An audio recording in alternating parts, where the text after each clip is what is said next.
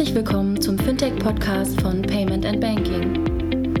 In unserem wöchentlichen Podcast sprechen wir mit interessanten Köpfen aus der Branche über unsere Hauptthemen Fintech, Payment, Banking und Mobile. Hallo zum 117. Fintech-Podcast von paymentbanking.com. Heute mit André, Raphael und mir Jochen. Und äh, ihr habt gerade eben unsere neue Intro-Melodie gehört.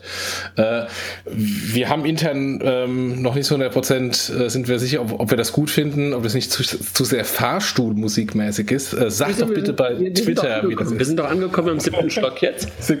genau.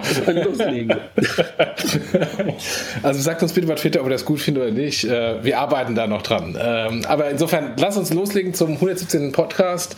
Und zwar zum Thema, ähm, ich habe es mal State of the Fintech Union äh, genannt. Ähm, also letztendlich mal kurz einen Abriss, wo stehen wir eigentlich bei Fintech äh, im Moment Mitte 2017 passend auch zum 117. Podcast.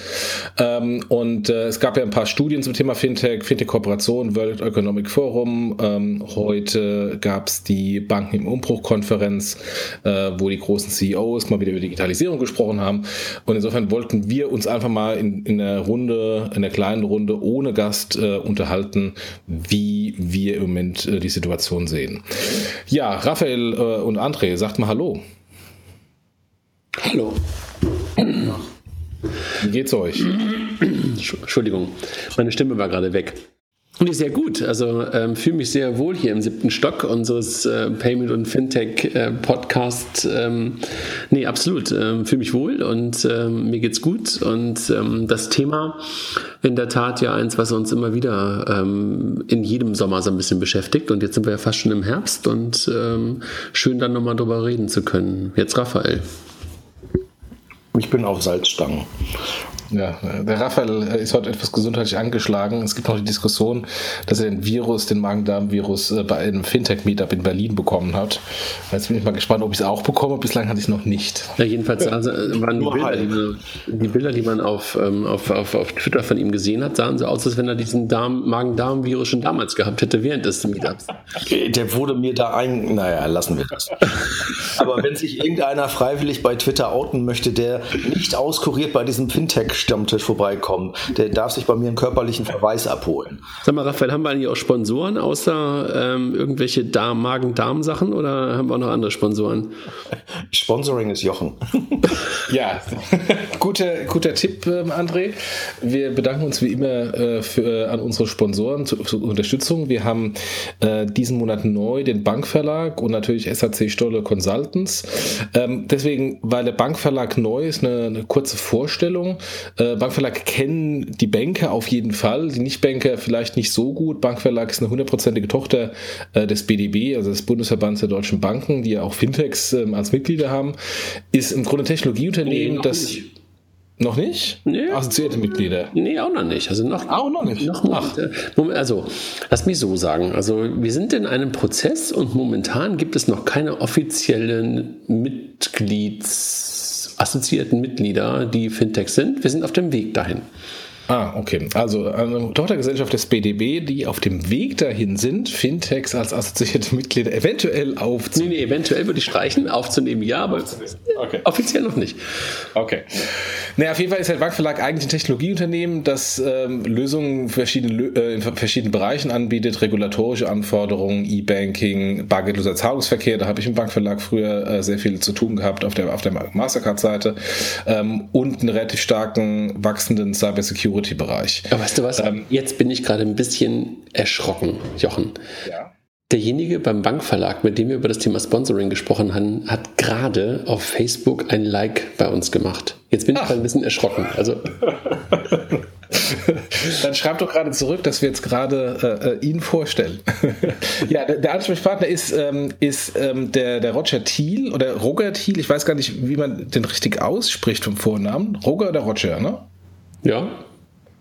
Also E-Mail roger thiel ähm, at bank-verlag.de ähm, und äh, insofern äh, Bankverlag seit 50 Jahren äh, Ansprechpartner für die technologischen Herausforderungen für die Banken. Wenn ihr mehr wissen wollt, geht auf bank-verlag.de oder sprecht den Roger direkt an unter roger.thiel at bank-verlag.de. Das war die Vorstellung des Bankverlags die wir gerne als neuen Sponsor in diesem Monat aufnehmen. Vielen Dank. Ja, super. Dann bleiben wir beim Sponsoring. Äh, wenn ihr auch Sponsor sein möchtet, wir haben heute sehr viel Werbung, ähm, dann schreibt mir bitte eine E-Mail, jochen.paymentbanking.com. Äh, wir suchen ähm, auch weiterhin Sponsoren, ähm, die uns hier als auch im äh, Blog gerne unterstützen. Aber jetzt gehen wir mal Medias Res. Raphael, wie heißen nochmal diese komischen grünen Männchen, die man immer nimmt, wenn man Bauchweh hat? Kann man die nicht auch mal als Sponsoren gewinnen? ich, ich esse keine Menschen, wenn ich Bauchweh habe. Ich bleibe bei Salzstangen und Cola, auch wenn es angeblich nicht funktioniert bei mir. Das stimmt. Das stimmt. Sorry, wir, wir machen gerade Muppet Show hier, aber das liegt immer daran, wenn wir halt irgendwie abends nach neun oder nach halb zehn irgendwie aufnehmen, dann wird es immer ein bisschen albern, ne? Ja, und vor allem, weil die Kollegen auch einen Wein haben und ich der Einzige bin, der hier ohne Alkohol sitzt und dann versuchen muss, hier die Rasselbande zusammenzuhalten. Der Raphael trinkt nur Cola, sagt er. Gerade eben wollte Raphael auch noch einen Wein holen, ne? Nee, ich habe gesagt Getränke.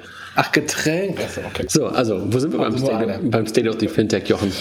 Ja, ähm, also wir hatten heute Banken im Umbruch. Ähm, warst du da? Wir zeichnen, wir zeichnen heute am Mittwoch ähm, auf, Mittwochabend auf. Nein, ich war nicht da. Ich hatte ähm, ein relativ äh, enges Programm bei, bei TraxPay. Ich habe es ein bisschen bei Twitter verfolgt. Ähm, auch zwei, drei interessante Kommentare gesehen vom Fahren schon über Quid und äh, über PayDirect. Ähm, äh, Quid hatte gelobt, sie seien angeblich Marktführer mit 500.000 Kunden äh, und andere Fintechs würden sich ein Bein ausreißen, das zu machen. Also hinter Marktführer würde ich mal ein Fragezeichen machen. Die P2P-Bereich, da gibt es was anderes, heißt PayPal. Aber nichtsdestotrotz, 500.000 finde ich eine, eine, extrem gute Zahl, ähm, die aus meiner Sicht auch viel besser wirken würde, wenn man nicht irgendwie dann versuchen würde, ähm, andere Fintechs klein zu machen, weil es gibt andere Fintechs, die haben mehr als 500.000 Kunden. Aber egal, ähm, das, das war das, was ich bei, ähm, bei Banken im Umbruch gesehen habe. Ähm, sonst, ich habe nicht Media-Streaming gemacht. Was habt, habt ihr so angeschaut oder nur bei Twitter ein bisschen verfolgt? Gar nichts heute gemacht in der Hinsicht. Also deshalb habe ich auch nahezu nichts mitbekommen. Ich äh, habe ein sehr schlechtes Gewissen, weil ich auch in der Jury für ähm, den Preis beim Banken im Umbruch bin und ähm, ich es leider gar nicht auf die Reihe bekommen habe, außer halt ähm, in der Bewertung der, der einzelnen ähm, Fintechs und der einzelnen Bankenangebote, die wir bewerten, ähm, was man aber halt von zu Hause aus machen konnte, habe ich nicht hinbekommen hinzugehen, obwohl ich eigentlich wirklich eingeplant war und dann eigentlich auch da sein wollte, habe ich aber nicht geschafft. Raphael, du hattest heute Zeit. Hast du dann wenigstens gestreamt? Ich hatte nur in Theorie Zeit. Ich war tatsächlich heute auf Termin, trotz der ah, okay. interessanten körperlichen Verfassung. Ähm, ja, also das, das war Bankenumbruch. Es gab auch noch eine, ähm, ein interessantes Interview vom äh, Commerzbank-CEO gestern in der, ähm, im Handelsblatt, der so ein bisschen auf die Sparkassen geschossen hat und sich als die dis disruptivste Bank, ähm, zumindest im Wunsch, dargestellt hat. Der Roger Doms hat dabei ähm, äh, seinem täglichen Newsletter auch einen etwas bösen Kommentar abgegeben, dass da eigentlich nichts Neues bei dem Interview kam. Aber am, am gleichen Tag gab es dann doch was Neues, weil ich glaube, die Kollegen in der IT von der Gruppe haben das Wort disruptiv ein bisschen falsch verstanden aus dem Handelsblatt, weil die haben natürlich sofort eine Outage gehabt. Also es war dann tatsächlich ein sehr disruptives Interview. Ja, aber das ist ja gemein. Also die gibt es die gibt's ja immer wieder mal irgendwie überall. Also bei den Sparkassen, bei den ja, bei der Comdirect, äh, bei der, bei der Deutschen Bank, überall gibt es immer diese, äh, diese Aussätze, aber gut, so sei es. Aber Jungs. Äh, ja, aber, zum, aber zum, Thema Fintech, genau. Äh, ähm, was ich interessant fand, war, ähm, dass er das Vorzeige-Digitalprojekt äh, PayDirect ähm, mit keinem Wort erwähnt hat in diesem Interview, wo es eigentlich nur um Digitalisierung und Zukunft und Innovation ging, was auch aus meiner Sicht ein Signal war, aber, da kommen wir vielleicht. Aber möglicherweise wollte der Kollege auch über die Commerzbank sprechen und nicht über allgemeine Bankenthemen und da PayDirect ja sozusagen eher ein allgemeines Bankenthema und weniger ein reines ähm, Thema der, der äh, Commerzbank ist, hat er das möglicherweise auch ausgeklammert, oder? Das mag sein, ja. das mag sein, ja. Ja, aber lass uns über Fintech sprechen. Ähm, äh, das erste Mal ähm, ähm, äh, gab es vor irgendwie zwei Wochen diese äh, Studie, diese Fintech-Studie von Deloitte um, äh, und Weltwirtschaftsforum zum Thema äh, Fintechs, ähm, die ähm, auch relativ stark durch die Presse gegangen ist, ähm, die letztendlich sagt, naja, ähm, vor den Fintechs muss man eigentlich keine Angst haben. Die haben zwar ein bisschen Innovation reingebracht, aber haben die Marktanteile nicht wesentlich verschoben. Ähm, aber eigentlich sind es doch die ähm, großen Online-Plattformen, die Kundenzugang haben, vor denen man Angst haben muss. Das kann man so sehen und das sehe ich in großen Teilen auch so. Aber wie es aufgenommen wurde, ähm, muss ich ganz ehrlich sagen, war ich dann doch etwas überrascht. Äh, meine erste Reaktion war, wer glaubt, dass Fintechs nach drei bis vier Jahren auf Augenhöhe sind und nennenswert Marktanteile äh, den Banken abnehmen, der glaubt vermutlich auch an den Weihnachtsmann. Wie seht ihr das denn? Raphael, fang du mal an ich tue mich immer schwer mit so Pauschalaussagen. Ähm, also glaube ich, dass Fintechs Banken signifikant Marktanteil abgenommen haben? Ja, aber in Nischen, nicht in der Breite.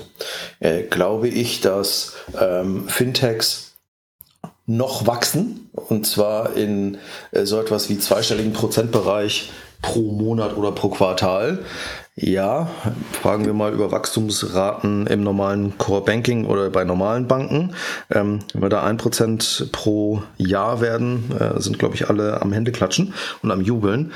Nach zwei, drei Jahren kann man doch nicht bitte erwarten, dass irgendwie äh, irgendjemand aus dem Markt gekegelt wurde. Also wenn, selbst wenn wir mal über den, über den Atlantik rüber gucken und sagen, äh, was, was hat ein, ein, ein Stripe gemacht? Äh, ist ein ähm, großer Zahlungsentwickler wie ein, ein, ein Heartland oder ähm, ein Ventive äh, pleite gegangen wegen Stripe? Nein, die machen immer noch vermutlich das hundertfache bis zweihundertfache an Umsatz von Stripe, aber Stripe als nicht signifikant im Markt zu bezeichnen, würde ich mich jetzt auch nicht trauen. Ähm, also von daher, diese Pauschalaussagen gefallen mir nicht.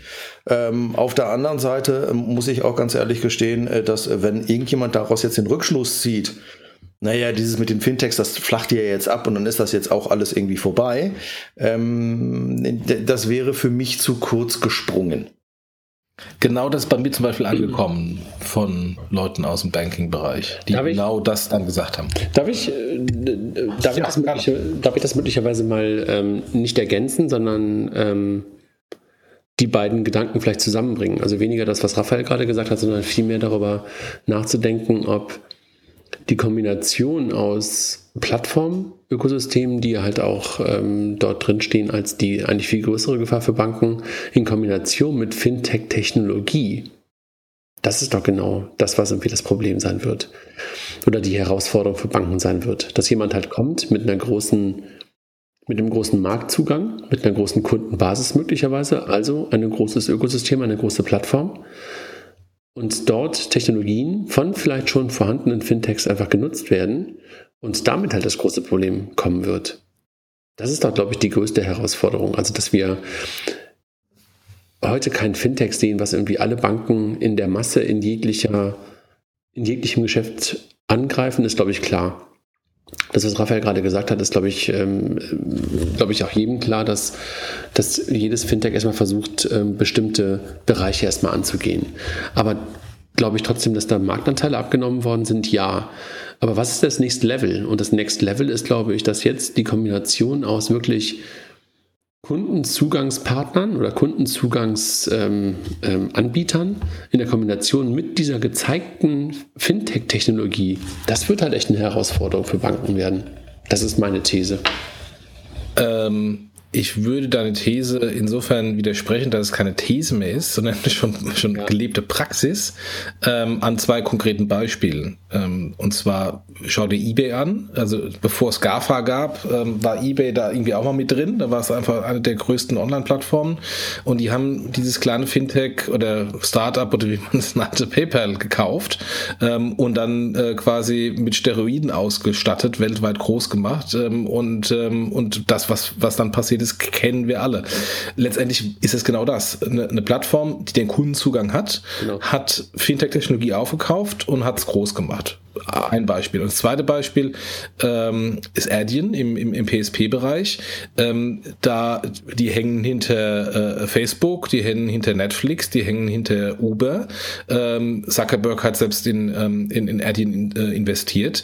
Ähm, und auch die wachsen über den Kundenzugang der großen Ökosystemplattformen.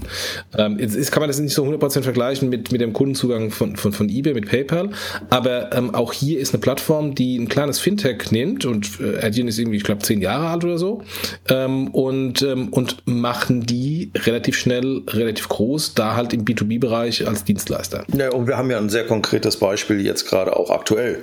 Also ähm, Amazon und Stripe, die zusammen Voice Payments machen.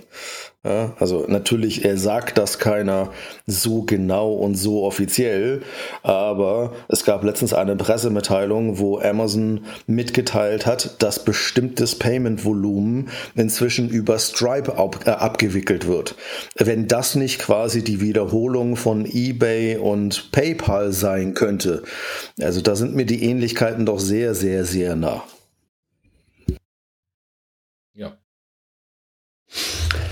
Ja, so viel zum Thema, ähm, was die, ähm, wer war es, die Weltbank oder wer war es? Wer hat das Thema? Das Weltwirtschaftsforum, das World Economic Forum. Ja. Mit, mit Leuten. Also ja, die, die Thesen kann man, äh, kann man so wunderbar unterschreiben. Ich glaube, die Interpretation ähm, würde ich nicht, nicht unterschreiben. Sowohl die in der, in der Studie ist, als auch dann die Interpretation von denjenigen, die dann sagen, ach guck an, wird ja alles so schlimm. Ja, dann gab es eine zweite Studie. Ähm, und dann würde ich mal sagen, gehen wir aber generell auf den Markt äh, über, ähm, was wir denn im Moment so sehen. Aber eine zweite Studie gab es äh, von PwC, Wettbewerber von, von Deloitte, ähm, die heute im IT-Finanzmagazin veröffentlicht wurde, ähm, nämlich das Thema Fintech-Bankenkooperation, ein Thema, was uns ja auch schon seit einiger Zeit ähm, hier ähm, ausführlich beschäftigt. Und, und die geht eigentlich davon aus, dass im Moment die Banken oder viele Banken die Chancen von Fintech-Kooperationen auf der Straße liegen lassen ähm, und da im Moment noch keine wesentlichen Impulse erwarten. Ähm, und da muss ich dann doch ganz ehrlich sagen, so, aha, ähm, wie kann das denn sein? Ähm, weil da gibt es auch genügend Success Stories schon und wir haben ja auch beim, bei uns im, im, im Blog die, die, die Übersicht der Fintech-Kooperation. Das ist ja jetzt nicht irgendwie, dass eine Bank was macht und alle anderen zugucken, ähm, aber offensichtlich in der, in der Breite über die 1800 Banken ist das noch nicht so sehr stark äh, geworden. Und ähm, in der Studie heißt es auch, dass äh, die Banken sich viele Chancen vergeben, die über Fintech-Kooperationen äh, möglich sind. Ich glaube, das ist wahrscheinlich eine Frage von, ähm, ist es jetzt, wer ist die Leute? Oder PwC? Oder? PwC. PwC. Ähm, möglicherweise die Frage der Nachhaltigkeit. Ne? Also, ähm, dass du halt eine Kooperation eingehst, und da haben wir auch schon oft drüber gesprochen und ein Stück weit darüber gesprochen, dass man nicht nur der Möhre hinterherläuft und ähm, die Kooperation im Grunde genommen einfach nur so eine Vertriebspartnerschaft ist.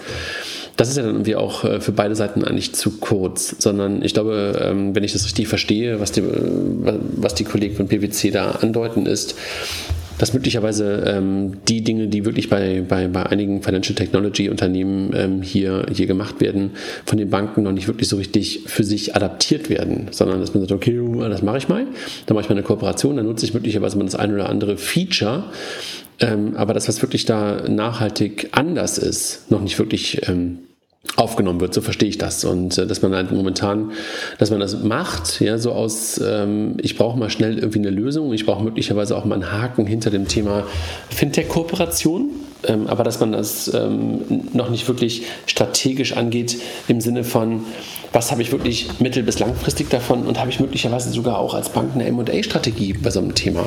Das sieht man in der Tat, also jedenfalls auch meine Wahrnehmung noch nicht wirklich so richtig stark. Wie seht ihr das? Also ich habe, als ich mir das durchgelesen habe, kamen bei mir zwei Sachen hoch. Das erste war Check24. Ähm, das ist eine Vertriebskooperation, so wie Leute das beschreiben, wo ich glaube, dass Check24, ähm, egal ob man es als Fintech bezeichnet oder nicht, aber schon ein sehr ordentlichen Einfluss hat auf das, was da gerade passiert im Fintech-Bereich und auch im Bankenbereich und dass sich Banken fast nicht erlauben können, an Check24 vorbeizugehen. Und das Zweite, was dem diametral auch wieder widerspricht, was hier ausgesagt wird, ist der Kontowechselservice. Der Kontowechselservice ist, jetzt kann man sagen, ist nur ein Feature, aber den hat meines Erachtens haben fast alle Banken nur mit Fintechs umgebaut. Also, äh, dass das in Anführungsstrichen nicht keinen Mehrwert bringt, aus der Kernkompetenz des Gegenübers zu lernen, das glaube ich nicht, weil äh, wir kennen, glaube ich, in dieser Runde ein paar Gespräche, die intern bei Banken gelaufen sind, wo den internen Dienstleistern die Pistole auf die Brust gesetzt wurde, äh, frei nach dem Motto, ich brauche das, am Markt brauchen wir das, am Markt ist das ein Thema. Entweder bekommt das jetzt hin oder ich mache es mit jemand anderen. Äh, also, dass das kein Learning ausliest innerhalb der Banken, halte ich für ein starkes Gerücht.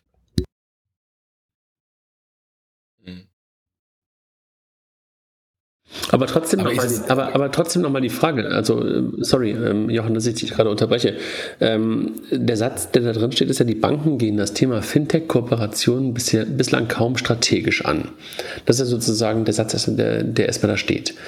Ähm, das glaube ich schon teilweise, dass es nicht so ist. Ich glaube, dass man das aus einem gewissen Need für ein bestimmtes Feature teilweise tut, aber nicht wirklich strategisch. Also genau. da war ich, glaube ich, schon einen Haken hinter. Das wollte ich nämlich auch gerade eben sagen. Ist denn, ist denn Kontowechselservice tatsächlich äh, ein strategisches Thema? Das ist eher ähm, ein, ein, ein Kostensenkung, Conversion-Steigerungsthema ähm, und, ähm, und ist jetzt auch nicht wirklich großartige Differenzierung im Markt. Klar, es gab die Banken, die am Anfang Kontowechselservice ähm, und Online-Video-Ident ähm, ähm, angeboten haben, die waren die Innovatoren, aber mittlerweile macht's jeder. Das ist ein Commodity mehr oder weniger. Und äh, im Gegenteil, wenn ich es nicht mache, habe ich eher ein Problem.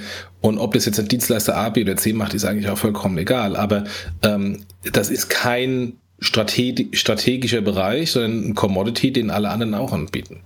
Äh, ja, ich weiß, also ich, ich, verstehe, worauf andere hinaus will. Und äh, ich stimme zu, wenn man das interpretieren will in diesen Satz, ähm, strategisch angehen, dann ist das tatsächlich so. Hm, wenn, wir uns mal, es gab einen sehr schönen Podcast, ähm, der ist schon ein bisschen älter mit, mit Florian Heinemann, ging um das Thema, sind wir in einer Blase? Ähm, wie akquirieren gerade die großen Plattformen Firmen? Da geht es eigentlich zu 80 Prozent bei allen M&A-Tätigkeiten eigentlich darum, Leute zu akquirieren.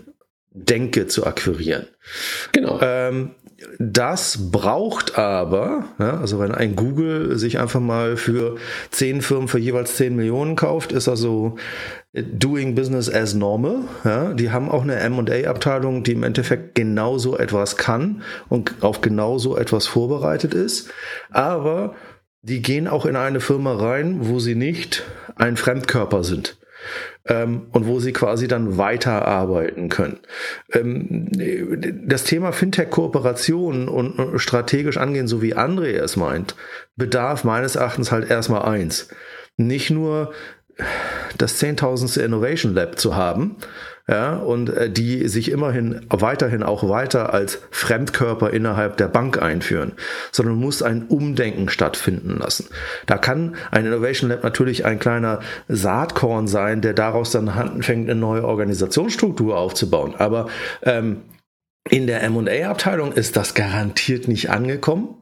Und ähm, ich weiß nicht, ob das generell wahrgenommen wird, weil, und das ist jetzt vielleicht der Vorwurf an die Fintechs, gerade weil sie so kleinteilig sind, gerade weil sie so nischig sind, kann ich immer als Bank so argumentieren, wie Jochen es gerade gemacht hat, ist doch nur ein Feature.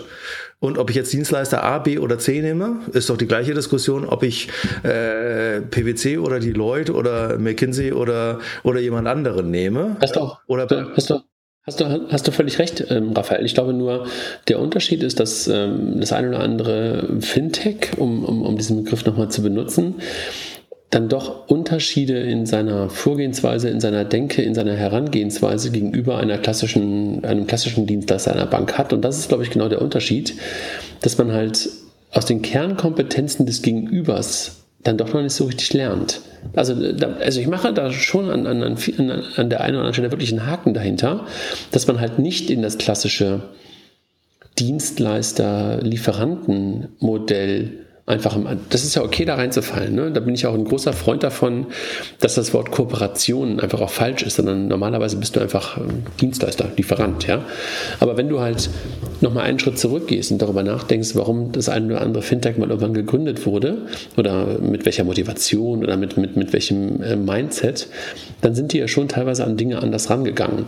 Und dass da die eine oder andere Chance liegen gelassen wird, diese Überlegungen, diese, diesen Mindset auch in eine Bank mit reinzutragen, das glaube ich schon. Ich bin mir nicht sicher, was der richtige Weg ist, wie man das richtig macht und, und äh, wie man nicht möglicherweise auch ähm, dem Fintech da viel zu viel aufbürdet, ähm, da auch noch sozusagen äh, Consulting zu leisten oder Nachhilfe zu leisten, äh, dass so, so, so, ein Mindset in die Bank mit, mit reinwandert und nicht nur Technik und nicht nur Feature.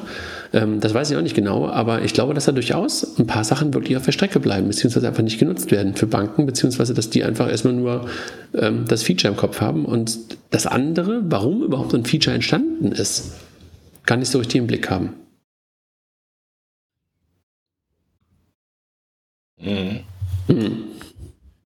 Nachdem wir am Anfang nur die Muppet Show waren, sind wir momentan sehr leise und diskutieren nicht.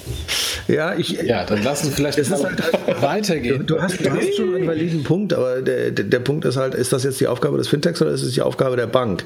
Äh, Weiß ich nicht. Natürlich müssen sie ja irgendwann neu erfinden. Es ist ja gerade erstmal eine These, die hier, die hier von schlauen Beratern in den Markt gehauen wird und äh, die versuche ich gerade einfach wirklich nur von Wort für Wort auseinanderzunehmen. Und da mache ich halt an der einen oder anderen Stelle einfach einen Haken hinter und kann sagen, jo, verstehe ich, glaube ich, kann ich mir vorstellen. Ja, also wie gesagt, ich kann es ich ja auch nachvollziehen, weil ähm, das ist ja das, was, was ich da auch bei den, bei den Todsünden der Digitalisierung mal immer geschrieben habe, nach dem Motto, äh, ich sehe ja sehr viel immer, dass die Backend-Prozesse optimiert werden, ähm, weil da vielleicht auch noch zu viel Personal dran sitzt und man es automatisieren kann. Aber das eigentliche Produkt wird nicht digitalisiert. Das Produkt wird nicht weiterentwickelt. Es ist immer noch das gleiche Girokonto, es ist immer noch äh, das gleiche Look and Feel im Online-Banking, äh, die gleiche User Experience etc. Ähm, und in dem Kontext würde ich auch einen Kontowechselservice sehen ähm, oder ein Video-Ident, weil das ist halt ähm, ein Prozess, der heute vielleicht, also gerade im, im Video-Ident noch offline ist, muss an die blöde Postfiliale gehen, da wird dann ein Brief irgendwo an die Bank geschickt, ähm, der äh, dann abgetippt wird oder im besten Fall gibt's eine, gibt's eine Schnittstelle zur Post und dann werden die Daten übernommen und nochmal geprüft. Ähm, aber, aber das ist halt dann, da ist ein Hintergrundprozess durch einen anderen Hintergrundprozess getauscht. Äh, Im Wettbewerb vorne ähm, beim Kunden ist das Produkt immer noch das gleiche. Mhm. Ja, klar. Das ist halt schlecht, ne? Keine Frage. Das ist halt irgendwie, oder der Fortschritt ist nicht so riesengroß, ne? Ja, genau. Ja. genau. Das ist halt immer noch, wie du immer sagst, das doofe äh, Banking, ähm, wo die Daten immer noch nicht im Kontext sind und nicht genutzt werden, sondern der Zugang ist vielleicht ein bisschen einfacher zu doofen Banking. Das ist wohl wahr. Das ist wohl wahr. Aber äh, also wie gesagt, also ich, ich kann, wenn ich diese, wenn ich diese These oder diese, dieses Statement von PwC da so ein Stück weit ähm, Wort für Wort auseinandernehme, kann ich da bei vielen, vielen Sachen einfach einen Haken hintermachen. Und natürlich ähm, kann man auch darüber streiten und so, aber letztendlich ähm, finde ich, ja, gar nicht so, gar nicht so falsch. Dass da Chancen ähm, ver vertan werden. Raphael, du bist gerade so leise. Das ist, damit ihr meinen Salzstangengefutter nicht mehr hört. Ach komm. Ja, Jungs, dann lass uns doch mal äh, unabhängig von Studien nochmal generell äh, äh, über Fintech reden, so wie wir es eben sehen. Finde ähm, ich auch viel spannender, weil diese ganzen äh, 5 Euro, diese ganzen fucking Studien sind sowieso immer irgendwie, da, ja, ja. Lass uns über, über das Thema Fintech allgemein sprechen. Genau, also was man, was man natürlich sieht, ist im Moment so äh, auf der einen Seite so, so ein bisschen Konsolidierung. Ähm, hier äh, Savedo hat Zinspilot übernommen. Oh. Ähm, das wäre äh, sorry, sorry, sorry, äh, Zins, oh, sorry, ja, ja, ja. Fauxpas. Zinspilot hat Zavedo übernommen. Vielen Dank für die Korrektur. Also, ähm, also wir haben, ich, ich, glaube, es gibt ein paar Menschen, die sich das auch gewünscht hätten, andersrum, aber ich glaube, es war anders. Ja, gut, äh, äh Wünschen hat man, Wünsche hat man immer, aber äh, äh Zinspilot hat Zavedo übernommen. Also insofern, wir, se wir sehen da eine, einen ersten Schritt einer, einer Konsolidierung. Ähm, auf der anderen Seite, ähm, ich glaube, Jan Beckers hat es irgendwie ähm, bei der ähm, bei dem Announcement des neuen Finleap Ventures gesagt, nach dem Motto, naja, es äh, wird immer nischiger, es wird immer nerdiger, ähm, die großen Themen sind alle abgegrast. Seht ihr das schon? Also sind wir jetzt schon so weit im Jahr 2017, dass wir äh, Konsolidierung in den Fintechs haben, weil die großen Themen weggegessen sind? Komm, Jochen, mal ganz im Ernst. Ja? Jetzt reden wir seit zwei Jahren über das Thema Fintech. Langsam ist aber auch mal gut. Ja? Also dieser Hype muss mal vorbei sein. Und äh, dass wir das irgendwie geil finden, dass da irgendwie alle Leute die ganze Zeit drüber reden, ist ja super. Aber so die Masse langweilt das dann irgendwann doch mal irgendwann. Und ich glaube, das ist mittlerweile so. Und in der Tat, komm, äh, lasst uns die letzten ähm, Konferenzen und die ganzen letzten Sachen, die wir so gesehen haben, mal kurz Revue passieren. Die Dinge, die uns, die uns so anspringen, werden ja wirklich weniger. Ja, und ähm, dass Fusionen jetzt stattfinden oder Übernahmen stattfinden, ähm, ist ja einfach auch ein gutes Zeichen dafür, dass der Markt ähm, sich wirklich konsol konsolid konsolid oh mein Gott, ey, konsolidisiert. Konsolidiert, danke. ähm, aber ähm, ist es so, dass da so, so, so, ein bisschen so ein Dip drin ist? Nein, nicht wirklich. Aber ich glaube, dass wir einfach viele, viele Dinge gesehen haben, die einfach irgendwie nur hochgehypt waren, wo wir aber auch schon immer gesagt haben, brauchst du das wirklich? Also ist da wirklich auch ein Markt für da? Und jetzt hast du einfach auch eine, ich glaube, eine gesunde und vernünftige Weiterentwicklung des Marktes. Das ist meine Wahrnehmung. Raphael, was sagst du denn? Fast ja und fast nein. Ähm, also ist, ist es nischiger geworden? Ist diese Aussage richtig? Ja. Gab es Geschäftsmodelle, wo wir Fragezeichen gemacht haben und gesagt haben, wird das jemals ein Geschäftsmodell? Ja oder nein? Natürlich gab es die auch, gibt es auch immer. Das heißt ja auch nicht, dass wir die Weisheit immer mit Löffeln gefressen haben. Ich sage dir aber ganz ehrlich, ähm, das, was bis jetzt für mich noch keiner geschafft hat, ist, eine Bank zu machen. Egal, ob das eine Solaris, eine Number 26, eine Starling, eine Monzo oder wer auch immer ist, das ist mir alles zu klein. Ich will mal eine echte digitale Bank sehen. Ich will mal das, womit Simple damals gestartet ist, das will ich mal haben. In vernünftig. Und, Mach doch. Und in Ruhe. und in nicht nischig und nicht nur für Hipster in Berlin. Ich möchte mal einmal eine richtig digitale Bank sehen, die mich als Kunden versteht und nicht sich im Klein-Klein verliert. Ich weiß, dass das alles äh, sich einfacher anhört, als wenn man dann, wie Jochen sagt, einfach mach doch mal und kriegst doch mal hin. Aber wir haben so viel noch im Digitalisierungsbereich zu tun. Ist irgendeiner von aber, euch mit eurer Bank zufrieden? Nein. Aber Raphael, aber Raphael, ganz im Ernst. Stehen wir als Kunden da nicht total im Weg? Nein, null. Aber, sage ich dir ganz ehrlich, das, was uns im Weg steht, ist das Klein-Klein, was wir über die letzten Jahre gemacht haben. Weil du dich, wenn du dich nämlich heute hinstellst und sagst, ich will eine Bank machen, wirst du sofort verglichen mit den Challenger Mobile Only Banken, wo du sagen musst, jetzt musst du erstmal äh, 10.000 10 Leuten erklären, ähm, die sich äh, Risikokapital nennen, äh, warum du anders bist. Und das, was uns hier unbedingt fehlt, ist Kapital.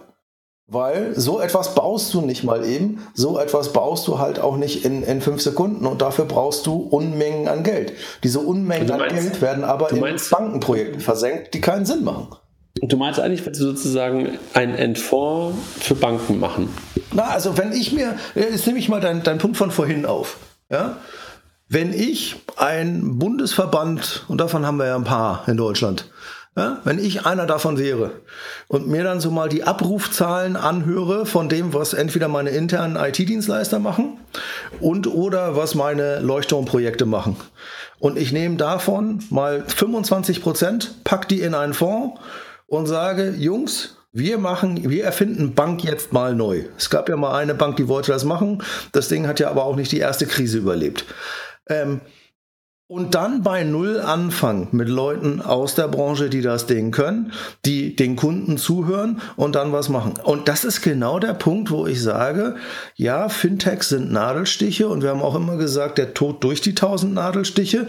Wir sehen keine Traction. Ich als Kunde ich habe keine Lust auf dieses Kleinteilige. Ja, wenn ich, wenn ich sehe, wie, äh, wie Klaus und andere Leute da sich 50 äh, Mobile Apps äh, installieren, um das alles auszuprobieren. Ich finde das alles echt, Jungs, äh, ihr macht das super. Ich habe dazu nicht die Nerven, weil ich weiß, dass ich nach zehn Minuten schon wieder einen Hassanfall kriege, warum irgendetwas nicht funktioniert und warum das aber nur bis zur Nasenspitze gedacht aber ist. Aber das, das, das habe ich doch gerade gesagt, Raphael. Das war doch genau mein Argument. Stehen wir, du als der nicht über die Hürde springt. Ich, der viel zu, äh, viel zu lahm ist, irgendwie seine ganzen Bankverbindungen zu ändern, stehen wir nicht im Weg? Ja, ne. Oh, nee. Also gl glaube ich nicht, weil das nein, weil das Offering einfach nicht da ist. Das Offering ist so klein, es ist so begrenzt auf so eine kleine Kundengruppe, dass es und nochmal, ich will kein Produkt aber ist das mich, Thema, ja, weil aber, ich bin keine Kunden. Noch, noch, noch mal, aber ist das Thema Banking nicht viel zu sehr Commodity, dass du dann nicht wirklich das Thema Bank echt neu nein, erfinden. Nein, sag ich dir ganz ehrlich, weil wir sehen in so Third World Countries wie in Spanien oder in Polen, dass es Banken schaffen, die halt auch Was erst in den, World? Da wo Third World, also, äh, wo du Banken hast, die halt in den 2000ern angefangen und die echt Digitalbanken sind, die sind aber von Bankern genau aus solchen Fonds finanziert worden. Und das sind echte digitale Banken mit einem vollumfänglichen Portfolio. Nicht so ein bisschen, nicht so ein bisschen halb schwanger, sondern eine echte Bank in digital, auf die du dich freust, einen Kontakt zu haben. Und das haben wir nicht. Also auf der anderen Seite, ähm, ähm, Jochen, irgendwie hat er auch recht. Ich habe ja gerade auch so ein paar Erfahrungen gerade wieder gemacht, ne? dass ich irgendwie mal sein Robo ausprobieren wollte und dann plötzlich wieder ein neues Depot eröffnen sollte und dann irgendwie ein Konto gewechselt habe und plötzlich kein Dispo mehr da war. Da hat er nicht ganz unrecht, ne? Was sagst du denn? Ich, ich bin gar nicht der Moderator, du bist der Moderator. ein, Kontowechsel, äh, du bist der, du bist der geborene Moderator, du fällst sofort in eine Rolle wieder zurück, weißt du? ein, ein, ein, Kontowechsel, ähm, wo der Dispo nicht da ist, ähm, das ist ein grundlegendes Problem, das hat noch keine Bank irgendwie gelöst. Doch, die kommen direkt, auch nicht. Doch, die kommen direkt, macht das wohl in der Tat, dass die den äh, Dispo von der alten Bank übernimmt. Ah, okay. Gut, das ist neu. Bin ich schon viel zu lang, weil der kommt direkt. Und außerdem habe ich mal Dispo. Okay, das ist mir auch neu. Äh, aber, aber sonst, ähm, die Herausforderung, die wir haben, äh, wenn wir jetzt mal irgendwie N26 als so das Highlight mal rausnehmen, die im Banking anders denken, ist doch, dass, dass alle anderen Banken in Deutschland ähm, auf Legacy-Systemen aufbauen und es natürlich dann immer einfach zu sagen ist, nach dem Motto, das kannst du viel besser machen, aber da ist halt eine bestehende Infrastruktur und die zu digitalisieren im Vergleich, was auf der grünen Wiese neu zu machen, wie es damals bei der, bei der M-Bank oder der Bre-Bank in Polen der Fall war, ist natürlich was ganz anderes. Ähm, ist denn aber der Kundenbedarf da?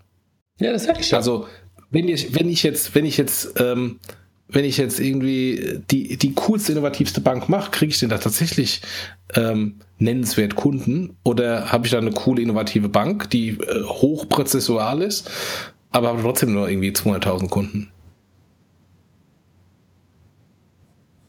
Ich habe ihn gerade nicht gehört. Du? Ja, ich habe ihn gehört. Aber äh, Simple ist doch das Beispiel, was funktioniert hat. Simple Hat's hat doch. Funktioniert? Hat es funktioniert? Hallo? Hat es funktioniert, Raphael? Ja, es hat funktioniert. Frag Ach, doch komm. Komm, na, äh, frag doch mal die Investoren. Haben sie Geld bekommen? Sind die Gründer, äh, sind, äh, nagen die am Hungertuch? Was war ja, das Ziel? Nochmal, ja, aber ist Simple, und Simple ist nicht aus dem Markt verschwunden. Ja, aber hat es funktioniert? Es hat funktioniert. Doch, es hat funktioniert in der Traktion. Klar, logisch. Ach komm, ach komm, nein. Doch. Nein. Doch. Nein. Doch. Wollen wir jetzt weitermachen? Das können wir noch die nächsten zehn Minuten machen. Simple war kein schlechtes, war kein schlechtes Ansinnen. Simple war keine schlechte Bank. Simple hatte ein gutes Offering. Simple war. Die waren keine Bank. Doch. Nein. Sie hatten so eine komische Mutual dahinter. Ja, eben. Ja, ja, ja. Äh, trotzdem. Sie waren ein Frontend, was funktioniert hat, mit dem konntest du, Vorsicht, in den USA, unabhängig deines Bundesstaates, Bankgeschäfte machen. Das schafft bis heute keiner. PayPal, Ausnahme. Bankgeschäfte überall über 51 Bundesstaaten. Echt eine Revolution, ne? Also welcome in the uh, European also, äh, du musst halt, du darfst doch nicht uns, uns mit, den, mit den Dinosauriern da drüben ver, äh, äh, vergleichen. Aber ey, du kannst mir nicht erzählen, dass Simple kein Erfolg war. Simple Na, war komm. ein Erfolg in Europa. Welche Bank kennst du die? Äh, nimm mal das Beispiel. Nimm die M-Bank in Polen, weil die nur wirklich echt gut und, und toll ist. Hat die es jemals aus Polen rausgeschafft? Nein. Könnte sie es, wenn sie wollte? Vermutlich. Warum tut sie es nicht? Weiß ich nicht. Darf sie? Darf ja, sie? Siehst du, genau da, da kommen wir jetzt an den Punkt. Aber was hätte sie denn gestört, vor zwei, drei, fünf Jahren nach UK zu gehen, sich dort eine Banklizenz zu machen und dann zu sagen, so Jungs, ich mach, ich kram mal den Kram auf. Warum? Weil Polen groß genug ist und für die ein Supermarkt ist und haben die dort Marktanteile? Ja, jeder, der nicht bei drei auf dem Baum ist und mal vergleichen will, landet bei der Bank früher oder später. So, und der, der Punkt, den Jochen gesagt hat, ist halt so, ja, so, so mag vielleicht ein, Denker, äh, ein Banker denken, frei nach dem Motto, ja, ich muss jetzt hier meine, mein Rechenzentrum digitalisieren. Ja, good night and good luck. Nimm das Geld und rauch es in der Pfeife. Das ist schneller und das ist effektiver. Weil wenn du das Ding nicht parallel aufsetzt, und sagst, ja, was war M-Bank? M-Bank war auf PHP und Ruby on Rails ein, ein, Bank, ein Banken-Backend. Ja? Jeder, der jetzt mal im Rechenzentrum gearbeitet hat, der fängt jetzt gerade an, irgendwie äh, sich noch zu kratzen. So frei nach dem Motto, oh mein Gott, das ist doch keine Technologie für Banken-Backend, für ein Core-Banking-Produkt. Und das funktioniert. Ende der Diskussion. Keine Durchsage mehr. Nicht mehr irgendwie so Hardcore C und sonst irgendein Dreck, der, der halt angeblich immer ab ist. Ja, sieht man ja gerade, wie die Dinger den irgendwie in den, in den Händen explodieren. Das Ding musst du halt daneben stellen. Das Problem, was ich nur sehe, ist die VCs, die wir hier haben in Europa oder generell. Es traut sich keiner, solche dicken Bretter zu bohren. Und das ist ein dickes Brett. Dagegen werden halt probiert, andere dicken Blätter zu bohren, ja? weil man sagt, na ja, wenn ich so ein Stück vom Kuchen von PayPal abkriege, bin ich ja auch mal groß geworden. Aber wenn ich mich hinstelle als Bankenverband und sage, wisst ihr was, Jungs? Wir machen jetzt mal eine neue Bank auf. API First. Kunde First. Scheiß auf Vertriebsstrategie. Ich hatte am, am Montag einen auf diesem Fintech-Stammtisch, wo ich dachte, so Alter, äh, aus welchem, äh, welcher Zeitreise bist du rausgekommen, der mir was erzählen wollte von, du musst immer Vertrieb machen und du musst über Provision nachdenken. Nein, ihr habt keine Kunden mehr. Wenn du nicht vom Kunden her denkst und auf deine Provision, äh, Verzeihung, scheißt, ja, dann hast du keine Kunden mehr, dann machst du auch kein Geschäft mehr. Schluss. Und diese Denke, diese radikale Denke, die möchte ich mal in Europa sehen. Ich löse mich von Deutschland. Die möchte ich in Europa sehen. Und die sehe ich nicht. Und ich sehe die nicht, persönliche Meinung, weil du sie nicht finanziert bekommst. Deshalb musst du klein, klein anfangen. Und womit verdient diese, diese Bank dann Geld? Verdient Airbnb, Uber, äh, irgendjemand von denen in den ersten 10, 15 Jahren Geld?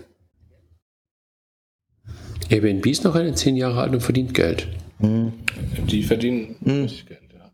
Guck dir mal an, ab wann und wie viel Geld sie jetzt verdienen und wie viel Geld da reingeflossen ist, damit sie irgendwann mal Geld verdienen. Und äh, reicht das, was sie an Geld Nein, verdienen, aber, um das, was sie an Venture rauskommen? Nein.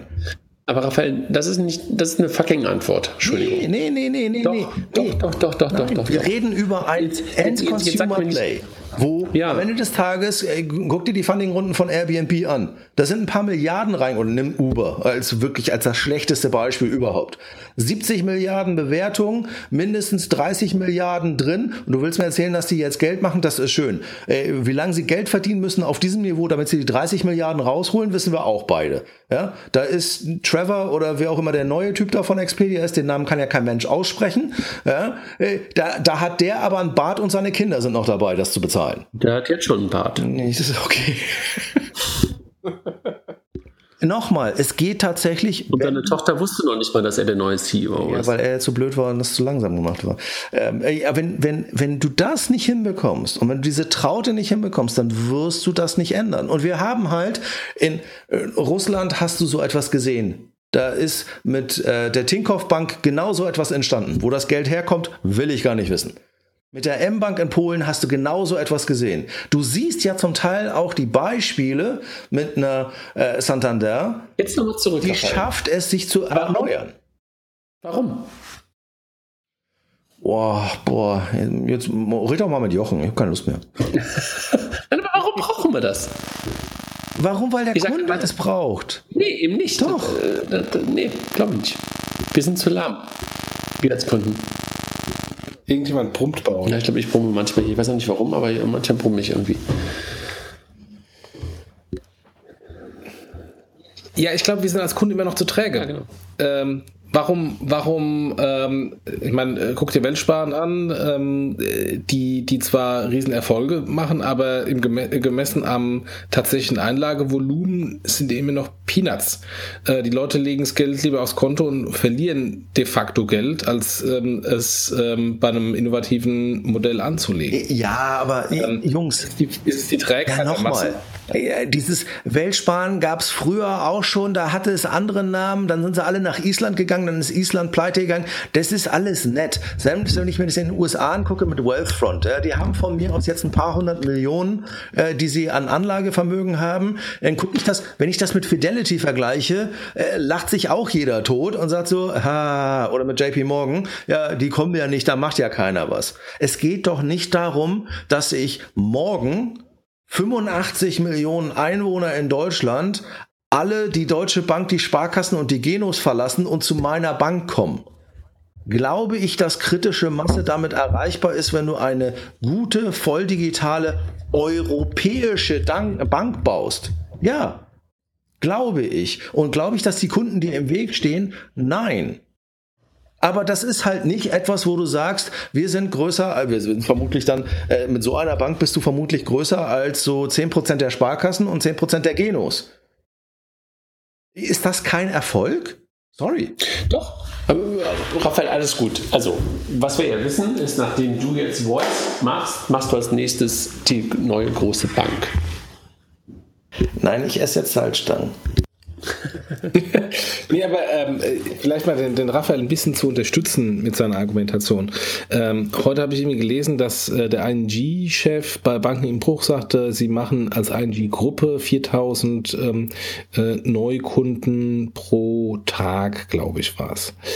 Ähm, und dann hat irgendjemand, ich weiß nicht, ob die Zahl stimmt, nicht verifiziert, daneben geschrieben, oh, da sind ja die 1500 von, ähm, von N26 gar nicht so schlecht dagegen. Ähm, das ist, wenn man die ING als weltweite Gruppe ansieht, tatsächlich der Fall. Also dann muss, muss ich sagen, Respekt, wenn die Zahlen stimmen. Also insofern, ähm, jetzt kann man natürlich sagen, ja, guckt, wie, wie groß N26, die sind noch Peanuts im Vergleich zu, ähm, zu anderen Banken. Aber wenn du dann die, die Traktion anschaust, wenn sie stimmt, ähm, zeigt ja dann doch, dass die Kunden rübergehen auf innovative Lösungen. Vielleicht nur nicht so schnell, wie wir alle glauben und hoffen und teilweise auch befürchten. Ein Mikroproblem hier. Ich höre euch gerade nicht mehr. Ich brumme. Ja, Raphael, machen wir mal weiter, bis er hier. Ja, ich bin ja bei dir, wenn die Zahlen stimmen, äh, nur wir wissen, wir kennen ja auch alle diese Kommunikation über Zahlen, ja. Dann bist du da nicht irgend, wenn, wenn jemand mal tatsächlich die Hosen runterlassen würde und was sagen würde, was er denn damit meint und ob das auch alles vergleichbar ist, ist eine andere Frage. Ich will auch gar nicht sagen, äh, bitte nicht falsch verstehen. Diese ganzen Challenger-Banken, die haben alle ihren Anspruch. Das, und die sind auch alle gut. Ich finde die auch alle nicht verkehrt. Die springen mir nur zu kurz. Und äh, jetzt kann man sagen, ja, aber die müssen ja irgendwo anfangen. Ist alles richtig. Nur, ich hätte gerne, dass eine Bank relevanter wird für eine breitere Masse in kürzerer Zeit. Aber Raphael, jetzt mal nochmal äh, äh, Devil's Advocate gespielt. Wenn ich mir von einem Temenos oder wem auch immer ein innovatives Kernbankensystem kaufe, sei es als Challenger-Bank oder als etablierte Bank. Ich installiere das kein Bankensystem, was alle API-Schnittstellen ermöglicht, was äh, Aktualisierung äh, jederzeit ermöglicht und ich bin State of the Art. Ähm, reicht das?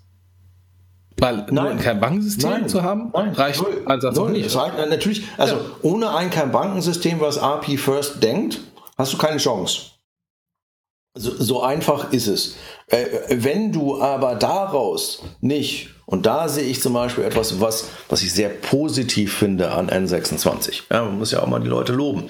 Ähm, das, was N26 extrem gut macht, ist dieses Ökosystem benutzen. Dieses Ökosystem zu benutzen, um breiter zu werden. Mein Vorwurf ist nicht, dass es nicht gut ist. Mein Vorwurf ist, mir ist das zu langsam und immer noch zu spitz. Mir ist das nicht breit genug im, im Sinne von, sprechen Sie die breite Masse an. Und der Punkt ist halt, wenn du, wenn du dein Kernbankensystem nicht unter Kontrolle hast und, da wir jetzt halt natürlich, du musst irgendwo anfangen, kaufst du dir sowas, ja, kannst du machen, aber früher oder später wissen wir auch alle, wenn du es nicht selbst unter Kontrolle hast, wird es halt irgendwann schwierig und du machst dich abhängig von einem Dienstleister. Ähm, ist das nicht etwas, wo man tatsächlich halt auch bei Null anfangen muss und früher oder später sein eigenes Kernbankensystem bauen muss? Das, was ich aber nicht sehe, ist, das Bundling, die Breite, die Ansprache der Menschen in, in vernünftig. Äh, ich sag dir ganz ehrlich, ähm, ich sehe keine N26-Werbung bei mir. Komisch. Ich bin offensichtlich nicht Zielgruppe. Gibt es überhaupt N26-Werbung? Ich, ich sehe auch keine von den anderen Challenger-Bänken Also, und, und da frage ich mich, okay, zu alt, zu blöd, zu weiß ich nicht was, ja, und ich bin nicht auf deren Webseite und werde danach halt nicht mehr ge, äh, an, angesprochen oder ähnliches. Äh, ich weiß nicht, ob das das Richtige ist. Nur, ähm, ich glaube nicht, dass du breit genug aufgestellt bist als Challenger Bank und, äh, um halt tatsächlich relevant zu werden in einem Markt und als Gefahr auch wahrgenommen zu werden. Und vor allen Dingen halt die Breite an Services. Jetzt kann man sagen, ja, aber hm, wer will denn überhaupt noch diesen Bauchladen haben von Banken und so weiter und so fort. Ja, kannst du auch alles über Koops machen. Aber wenn ich mir Stand heute irgendeine Challenger Bank angucke, sei es so, ich habe ein Konto. Toll. Ich habe eine Karte. Super. Und jetzt? Was ist mit dem Rest? Ja, ja. Das ja, ist das so kurz gesprungen. Ja? Aber, aber, aber Raphael, so, so ein bisschen ist bei der Starling Bank schon ein bisschen anders, oder? Ja, das bist du natürlich auch gemein, weil du weißt, dass ich ein großer Fan von Starling bin. Ja, aber, aber da ist es doch ein Stück weit so, oder? Ja, da habe ich ja auch tatsächlich äh, Hoffnung drauf, dass sich da mal was ändert. Also ist das sozusagen momentan dein Lichtschein am Horizont? Ja, ich habe große Hoffnung auf Starling und hoffe, dass Starling das neue Simple wird. sodass ich, weiter, sodass ich weiter meine Salzstangen essen kann und nicht Bankenkernsysteme bauen muss. Das war das, war das ähm, Kern, äh, die Kernidee, warum Figo überhaupt entstanden ist. Simple. Aber das ist ein anderes Thema. Apropos Figo, ähm, lass mal vom Kernbankensystem ein bisschen weggehen äh, auf PSD2. Was für mich im Moment, ähm, und nochmal Fintech-Trends aufzufassen, was für mich im Moment ähm, äh, noch komplett nicht passiert ist, das ganze Thema PSD2.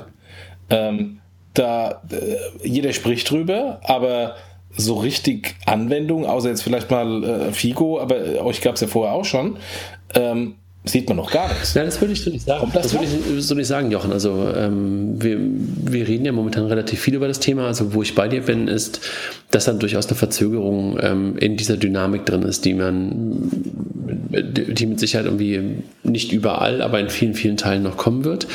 Das liegt natürlich ein Stück weit daran, dass ein paar ähm, rechtliche Rahmenbedingungen, regulatorische Rahmenbedingungen noch nicht, noch nicht final gegeben sind. Also die ganzen EBA-ATS, die ja vor allen Dingen die Banken, auf, auf die die Banken warten, ähm, sind noch nicht da.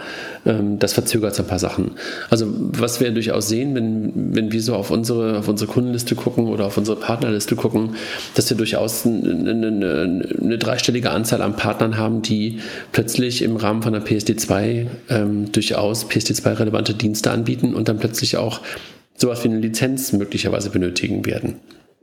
Da wird sich natürlich noch eine ganze Menge verändern und ich glaube, was wir sehen werden oder was wir erleben werden, dass auch ganz, ganz viele Dienste, wo wir heute schon Banking im Kontext sehen, die das heute gar nicht als PSD2 relevant ähm, erachten, plötzlich wach werden. Und dann, glaube ich, werden wir halt erleben, dass plötzlich Banking und Bankdaten noch in ganz andere Kontexte hineinwandern werden. Aber da wird es so eine Art Hallo-Wach-Erlebnis geben wenn du es plötzlich ähm, an vielen, vielen Stellen, ähm, wo es heute schon teilweise im Einsatz ist, ähm, und halt auch darüber hinaus als normal und ich sag mal legal empfindest und, und, und, und, und nutzt, wirst du es auch noch an ganz, ganz vielen Stellen erleben. Ähm, verzögert sich das, äh, beziehungsweise ähm, ähm, sehen wir dann noch nicht so viel, wie wir das möglicherweise auch manchmal herbeigerufen haben. Ja, wird das noch kommen, ich muss ja fast schon sagen, ja, wird noch so kommen, aber ähm, allein schon aus, äh, durch die ganzen zeitlichen Verzögerungen, durch die EBA-RTS und, und, und dadurch, dass die PSD2 ähm, ja offiziell auch erst Februar 2018 im Gesetz ist, ähm, hat sich da halt ein Stück weit oder gesetzt wird ähm, und, und, und, und umgesetzt wird, ähm, hat sich da halt auch ein bisschen was verschoben. Ja, aber André, jetzt mal ein äh, bisschen provokant gesprochen. Ja, äh, es gibt da Verzögerungen auf der, auf der Regulierungs-, auf der gesetzlichen Seite, aber das interessiert mich doch nicht, wenn ich Gründer bin. Wenn ich eine coole Geschäftsidee ja. rund um PSD2 habe, dann äh, habe ich die doch jetzt schon mal zumindest äh, auch vom Produkt her nach vorne gebracht und warte dann äh, auf, die, auf die Regulierung, um es abzurunden. Naja, lass mich so sagen, Jochen. Also du weißt ja selber, dass ähm, gerade in der Anfangsphase von, von, von Fintech das Thema Regulierung und das Thema ähm, rechtliche Rahmenbedingungen von vielen, vielen Gründern nicht so ernst genommen worden sind. Heute kannst du das ja nicht einfach mehr so machen. Also das äh, weißt du ja genauso gut wie ich und, und, und genauso gut wie Raphael, dass du mittlerweile, wenn du halt ähm, so eine Idee startest, dann auch immer sofort das Thema der rechtlichen Rahmenbedingungen, der regulatorischen regulatorischen Rahmenbedingungen zu beachten hast. Und mittlerweile weiß halt jeder, dass wenn du halt irgendwie was mit Bankdaten machen willst und äh, darauf zielst du ja gerade ab, dass er ein Gründer unterwegs ist, der was mit Bankdaten machen will, dass der sich halt heute dann schon darüber Gedanken macht, was es äh, regulatorisch bedeutet. Und wenn du halt da momentan noch keine klaren Ansagen bekommst von der Aufsicht ähm, oder halt von, von, von deinen Anwälten, die halt dann aber auch nur darauf angewiesen sind, das wiederzugeben, was die Aufsicht momentan möglicherweise noch nicht sagt, ähm, dann hängst du halt ein bisschen in der Luft. Und ähm, ähm, du wirst halt, ähm, gestern gab es eine Einladung von der BaFin ähm, für den 5. Dezember zu so einer ZAG. Ähm, Konferenz. Da wird es, glaube ich, dann äh, tiefere Einblicke geben, wie momentan eine BaFin, also eine deutsche Aufsicht, das Thema PSD2 leben wird. Ähm, und bis dahin bist du schon so ein bisschen gehemmt. Mhm. Also klingt scheiße, ne? Also dass da plötzlich ähm, eigentlich ein Türöffner und ein Marktöffner ähm, dann gerade auch noch mit einem Hemmnis versehen wird oder versehen ist. Also wir sehen natürlich aus, dass da eine ganze Menge Modelle entstanden sind, aber umso näher diese finale rechtliche Regelung kommt, ähm, umso weniger mutig kannst du ja gerade sein, etwas zu tun, wo du nicht genau weißt, ob das irgendwie in fünf Monaten noch rechtlich sauber ist oder nicht. Siehst du denn, dass da neue interessante Modelle sind, weil ich sehe die ehrlich gesagt nicht. Also mir, mir fallen zwei ein, das ist Yes und, und Dip oder wie Verimi oder wie auch immer die jetzt heißen. Ähm, aber, aber sonst sehe ich im PSD2-Kontext eigentlich nichts. Nee, das würde ich so nicht sagen. Ähm, sehe ich reine PSD, PSD2 basierende Dienste? Nee, auch nicht viele. Sehe ich aber das Banking, und das ist ja das, was wir schon immer sagen, das Banking in den Kontext von Diensten wandert, ja mehr und mehr. Ob das der Steuerberater ist, ob das halt deine Vertragsmanagement-Dinge ist, ob das möglicherweise zukünftig dein, dein ähm, Scalable-Konto ist, ob das möglicherweise zukünftig dein Weltsparen-Konto ist, wo du halt dein Konto connectest, viel mehr als du das heute tun kannst und tun und heute tust, um halt Kontext aus dem Bankkonto, aus den Bankdaten heraus einem anderen Dienst zu geben. Werden wir das sehen? Ja. Also werden wir nochmal ganz, ganz disruptive neue Dienste rund um PSD2 sehen? Äh, vielleicht, hoffentlich sogar vielleicht. Aber haben wir heute schon viele Modelle gesehen, die wir zukünftig noch viel breiter, in einer viel größeren Tiefe sehen werden? Ja, die haben wir schon gesehen. Also dich werden viele Dinge nicht mehr überraschen, aber sie werden halt in einer ganz anderen Tiefe, in einer ganz anderen Breite stattfinden. Mhm. Weil es plötzlich grün ist und nicht mehr in so einer Grauzone stattfindet.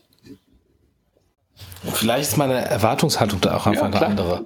Dass ich, dass ich da wir haben da plötzlich neue Schnittstellen und eigentlich Neuigkeiten bedeuten neue Chancen für, für Unternehmer. Ähm, und die sehe ich im Moment mit neuen Use Cases nicht. Das, was du alles erklärt hast, sind alles Use Cases, die es ja, vorher klar. auch schon gab. Ich konnte meine ja. ABC auch schon verbinden. Das ist nichts Neues. Ja, aber Jochen, du musst einfach, du musst dir über eins im Klaren sein. HBCI ist bisher etwas für Nerds gewesen. Und plötzlich wandert halt dieses Thema in die breite Masse hinein und europaweit hinein. Und findet halt in einem Umfeld statt, wo plötzlich APIsierung und Vernetzung so stark da ist, wie es irgendwie zu einer HBCI-Zeit vor 20 Jahren noch nie da war. Und das wird das Ganze auf ein anderes Level heben. Und plötzlich sind mhm. Bankdaten und dieser, diese Informationen aus dem Bankinformation, äh, aus dem Banking plötzlich ein weiterer Daten, eine weitere Datenquelle, die du halt in ganz vielen verschiedenen Kontexten nutzen wirst. Also ich will jetzt kein Figo-Pitch hier machen, sondern ich glaube einfach nur daran, dass dieser dass diese Datenquelle, und Raphael, ähm, du, du denkst ja manchmal auch in solchen Datenquellen, unglaublich wertvoll für dich als Nutzer in verschiedenen Kontexten sein wird und für ganz, ganz viele Anbieter, die heute noch gar nicht darüber nachgedacht haben. Ich bin komplett bei dir und ich glaube, es ist tatsächlich, wir reden sehr abstrakt darüber, was, was PSD2 machen könnte. Wir werden überrascht sein. Nee, tut. Und das ist ein Unterschied. Nicht nur machen könnte, sondern auch schon tut. Ja, ich rede von den Sachen, wo du, wo du gerade sagst, in Kontext sondern weil das hört sich ein bisschen abstrakt an, äh, ja, um, um, um sich das im Endeffekt vorstellen zu können. Also wir werden da einen kleinen Aha-Effekt haben. Ich sage dir ganz ehrlich, dass ähm, meine Risiko Einschätzung von PSD2 ist eigentlich nicht, dass so etwas passieren wird, sondern meine Risikoeinschätzung von PSD2 ist das, was vorhin Jochen gesagt hat. Am Ende des Tages ist PSD2 ein super Layer auf brutal uralte Kernbankensysteme und haltet euch alle fest, dass die Dinger noch skalieren, wenn da statt irgendwie 100 Sparkassen plötzlich 5000 Fintechs draufgehen. Alter, gute ja, Nacht und ja, good night und, and good luck. Und, und, und das ist, glaube ich, echt äh, eine sehr, sehr interessante Frage. Mit wie vielen sogenannten TPPs rechnet denn der Markt? Was glaubt ihr? Einfach mal eure, eure ähm, geschätzte Meinung. Was glaubt ihr, wie viele sogenannte Third-Party-Provider, die sich zukünftig auf ähm, PSD2-Daten bei Banken connecten wollen, wird es innerhalb des nächsten Jahres in Deutschland, Schrägstrich in Europa geben? Gefühlt. Was glaubst du, Raphael? Also dreistellig finde ich zu klein. Und Jochen? Also du meinst TPP jetzt nicht notwendigerweise die, die äh, reg, äh, äh, reguliert sind, sondern letztendlich äh, Developer beispielsweise hinter einer Figo-API, die dann die Daten nutzen? Ja, möglicherweise müssten die ja zukünftig auch reguliert sein oder wir müssen denen in irgendeiner Art und Weise eine Möglichkeit geben, dass sie es nicht direkt sind, aber... Äh, aber Developer, die auf die Daten genau. zugreifen, ja, also ähm, vier-, fünfstellig. Mhm. Ähm, und wir reden ja dann von Zahlungsauslösediensten wie sofort und von Kontoinformationsdiensten. Ne? Also ich sage euch gerade nicht eine Zahl, ähm, die ich in den letzten Tagen gehört habe von, von, von ein paar Leuten, die sich mit dem Thema auch beschäftigen auf einer anderen Ebene. Aber die gehen halt eher von ganz, ganz kleinen Zahlen aus. Aber ich, ich glaube auch, und wir sehen ja heute schon, was bei uns auf der, auf der API los ist. Ja, ähm, wie viele TPPs es geben wird. Klar, das Thema Regulierung von solchen TPPs und, und, und, und auch die, die Hürde für TPPs, sich zertifizieren, sich regulieren zu lassen, ist natürlich nicht ganz so gering. Raphael, du kennst das selber, als du dich mit, mit P11 hast ähm, in, in, in, London ähm, regulieren lassen. Da hängt ja eine ganze Menge dran. Ne? Das kannst du ja nicht mal eben so als äh, One- oder Two-Man-Show machen. Da musst du ja schon ein bisschen mehr für leisten. Ne? Ja, da kommt viel Organisation und drumherum äh, noch dazu. Also auch da, na, natürlich, wenn du jetzt davon, also wenn andere Leute, es geht immer um die Definition, ja, wenn andere Leute davon ausgehen, dass wir über echte, voll zertifizierte TPPs reden, dann wird eine Zahl um die 100 vermutlich zu hoch gegriffen sein. Wenn wir aber darüber, und ich komme ja aus dem, aus dem Last-Szenario, wenn ich aber darüber nachdenke, dass ein TPP am Ende des Tages ähnlich wie bei den E-Wallets ja, sich einmal eine Lizenz holt und danach dann tausende Agenten dahinter verbasteln kannst, was ja quasi auch vorgesehen ist, dass du genau das machen kannst als Schirm, dann reden wir plötzlich über Last. Agenten sind in, in der PSD2 nicht vorgesehen. Aber ähnliche Konstrukte wirst du ja hinbekommen. Große Diskussion, genau. Agenten nicht. Ich halte mich, halt mich, jetzt gerade mal zurück. Du, musst, du darfst nicht zu viel sagen, das ist auch verständlich, aber ich glaube, wenn man da nur von 20 TPPs ausgeht, dann hat man ein Problem. Und das, dieses Problem wird nicht Anfang 2018 sich materialisieren, sondern es wird Mitte 2018 zu einem Problem und Ende 2018 eskaliert zu einem, wir haben ein echtes Problem, Jungs. Naja, du musst ja halt auch als TPP ähm, eigentlich ab März, April eine Lizenz haben. Ja, aber äh, Jungs, äh, äh, schaut euch damals die äh, PSD1-Regulierung an mit den Marktplätzen. Ähm, äh, wann, wann kam die Regulierung und wann waren alle Marktplätze compliant? Ja, das lag aber, glaube ich, daran, dass bis dahin ähm, der Regulierer und die Aufsicht damit ähm, das teilweise nicht auf der Agenda hatte ähm, und auch kein Personal dafür hatte. Ähm, ich glaube, dass, das, dass so etwas wird nicht normal passieren. Da würde ich äh, sehr gerne widersprechen. Also wir sehen ja, hm, wenn ich jetzt mal andere große Finanzdienstleister oder regulierte Entities sehen, ähm, haben wir über die letzten vier, fünf Jahre gesehen, dass sich halt auch so große Firmen, die eigentlich bestimmte Märkte vollumfänglich beherrschen, wie ein Visa und ein Mastercard, sehr wohl auch lange mit sich spielen lassen. Ob ein Regulator in Deutschland sich damit länger hingeben lässt oder eine kürzere Lunte hat, Lunte hat als irgendjemand im Ausland, da können wir, da, da widerspreche ich dir gar nicht. Aber dass das Ding ein, harte, ein hartes Pfeilbeil wird,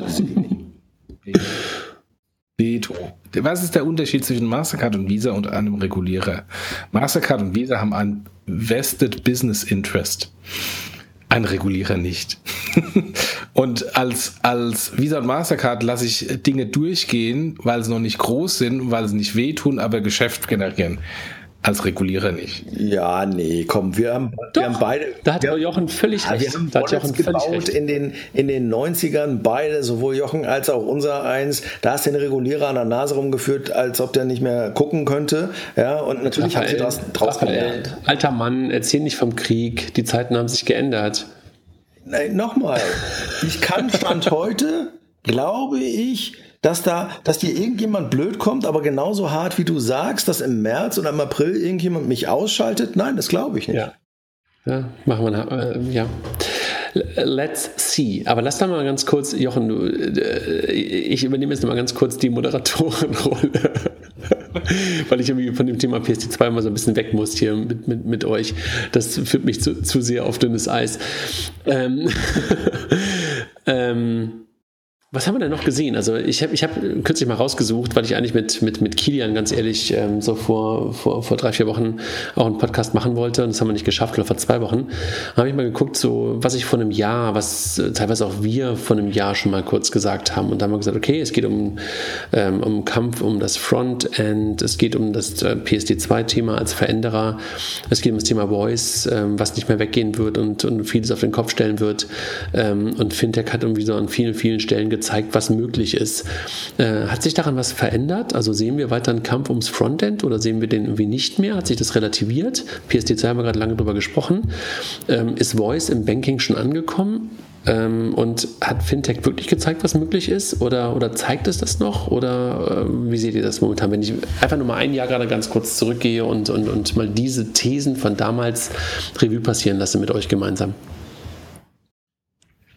Also ich, ich glaube, alle Themen sind weiterhin aktuell. Ich meine, ich habe gerade eben gesagt, ich bin bei PSD2 enttäuscht, dass da nichts nicht mehr passiert, als, also zumindest an, an Gründungen, als, als ich im Moment sehe. Äh, Kampf ums Frontend wird weiterhin oder ist weiterhin eine Rolle. Ähm, ich würde sogar noch im Kontext Voice noch verschärfen, weil das Frontend sich komplett wegbewegt und äh, diejenigen, die heute noch Kontrolle über ein Frontend haben, also Banken, ähm, ähm, die äh, letztendlich eine App haben, die ein Webinterface haben, weil sie selbst kontrollieren, die müssen hinter Anführungsstrichen diese Firewall Voice gehen und sind dann komplett abhängig von Dritten, ähm, angefangen von der Tatsache, dass äh, manche Dinge einfach nicht mehr gehen, bis hin zu ebenfalls sogar externe Authentifikation, wo ich mich auf Apple und, Co und Google äh, verlassen muss, dass die die Authentifikation mit ihren Mechanismen machen, statt ich selbst. Äh, insofern, ich glaube, die Themen sind weiterhin aktuell. Ähm, sie sind, ähm, sie sind weiter getrieben worden. Den letzten Punkt, den, den du da hattest, Felix hat gezeigt, was möglich ist. Da würde ich noch ein paar Fragezeichen hintermachen. Also ich glaube, wir sind immer noch nicht so weit, dass wir sagen, wir, wir haben wirklich gezeigt, was möglich ist. Wir haben viele, wir haben eine Spielwiese von vielen Ideen, manche ein bisschen mehr und manche ein bisschen weniger und viele verschwinden auch wieder. Aber so, so richtig ist Fintech noch nicht gekommen. Es ist immer noch Nerd-Thema und kein Massenmarkt. Und äh, wenn, Raphael, du, du gleich auch, aber ähm, wir haben jetzt äh, vor einem Jahr ganz oft so, so Fintech-Modelle gesehen, äh, wo sich Banken auch teilweise was, abge was abgeschaut haben, Kooperationen, Lieferantenbeziehungen eingegangen sind. Hast du im letzten Jahr nochmal wieder Modelle gesehen, wo du gesagt hast, so wow, da sind Banken auch drauf gesprungen oder zeigen gerade Fintechs nicht mehr wirklich neue Modelle auf?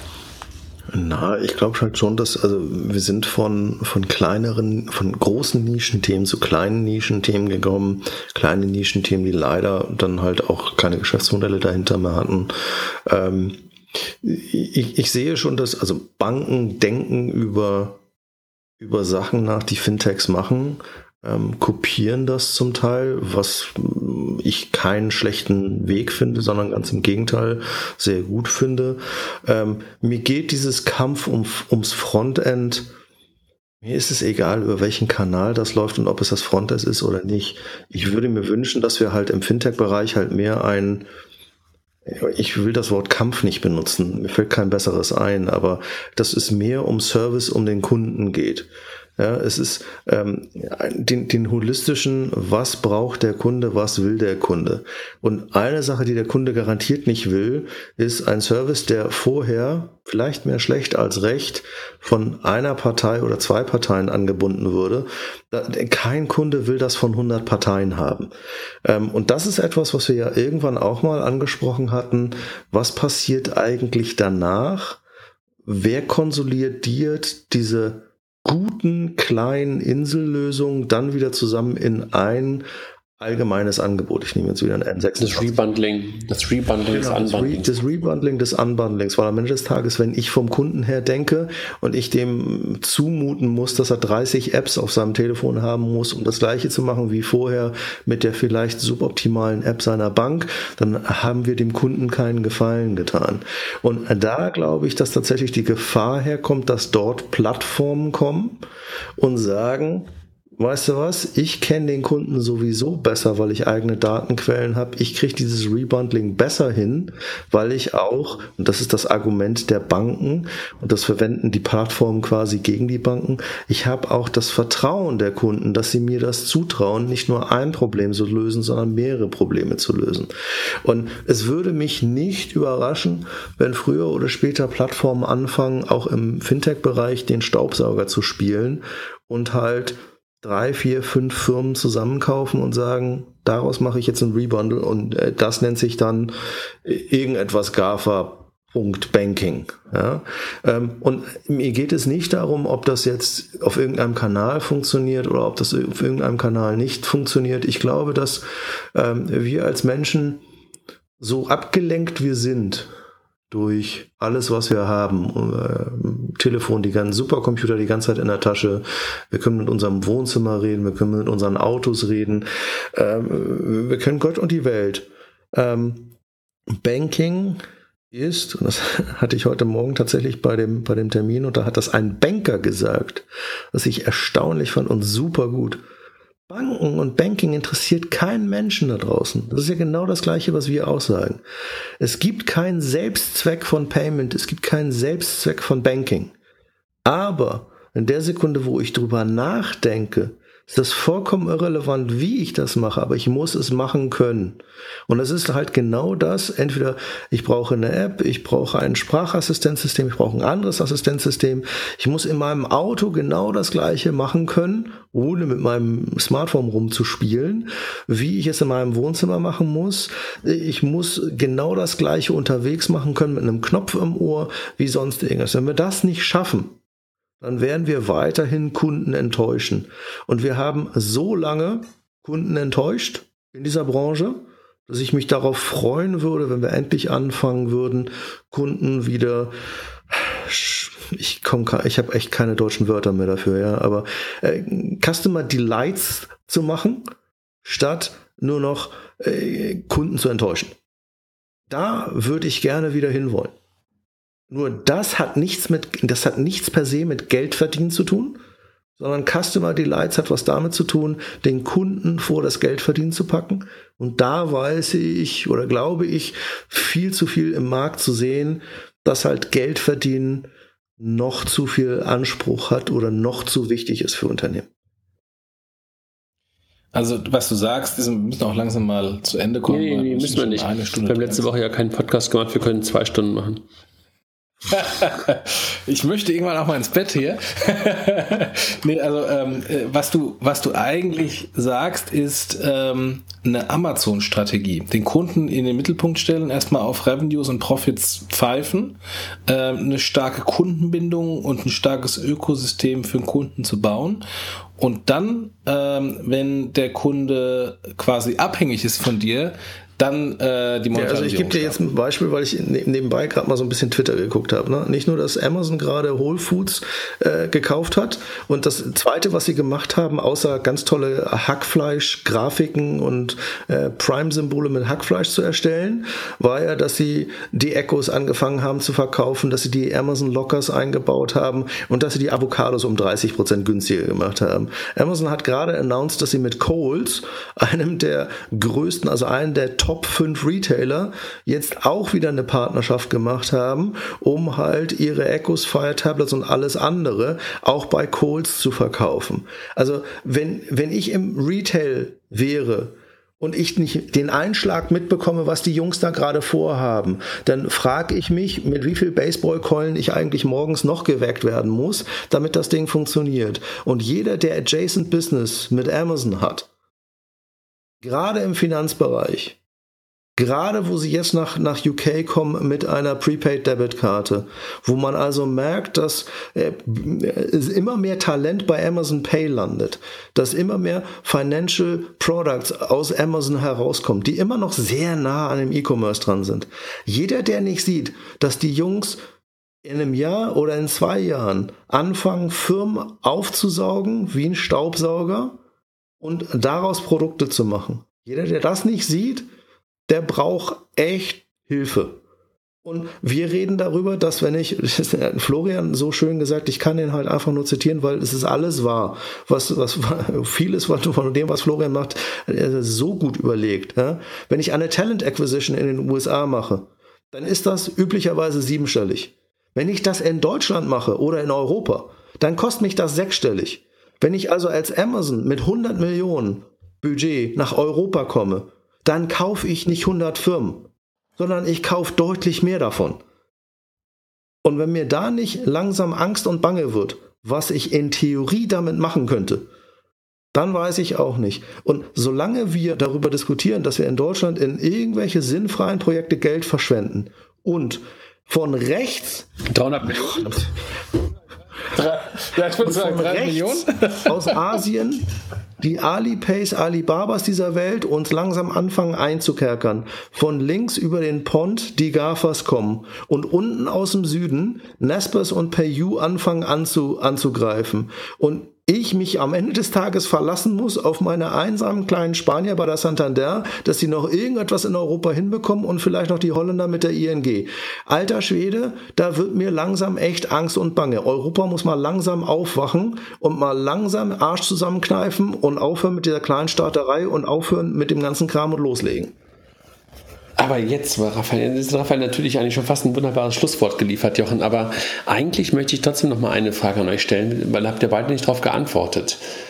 Welche spannenden Fintech-Modelle seht ihr denn momentan? Also, Raphael, das, was du sagst, mache ich bei vielen, vielen Dingen einen Haken hinter. Das habe ich auch ganz am Anfang gesagt, als wir über die Studien gesprochen haben, dass die Gefahr nicht ähm, von, von, von Fintechs alleine ausgeht, sondern dass sie vor allen Dingen in der Kombination aus Plattformen, großen Providern mit Kunden und der Technologie ähm, kommt. Aber nochmal ganz kurz zurück. Welche interessanten Fintech-Modelle seht ihr momentan? Also, ich bin teilweise wirklich gelangweilt und habe das Gefühl, dass das Thema Kredit so ein bisschen das Mobile Wallet ähm, des Jahres 2017 ist. Ja.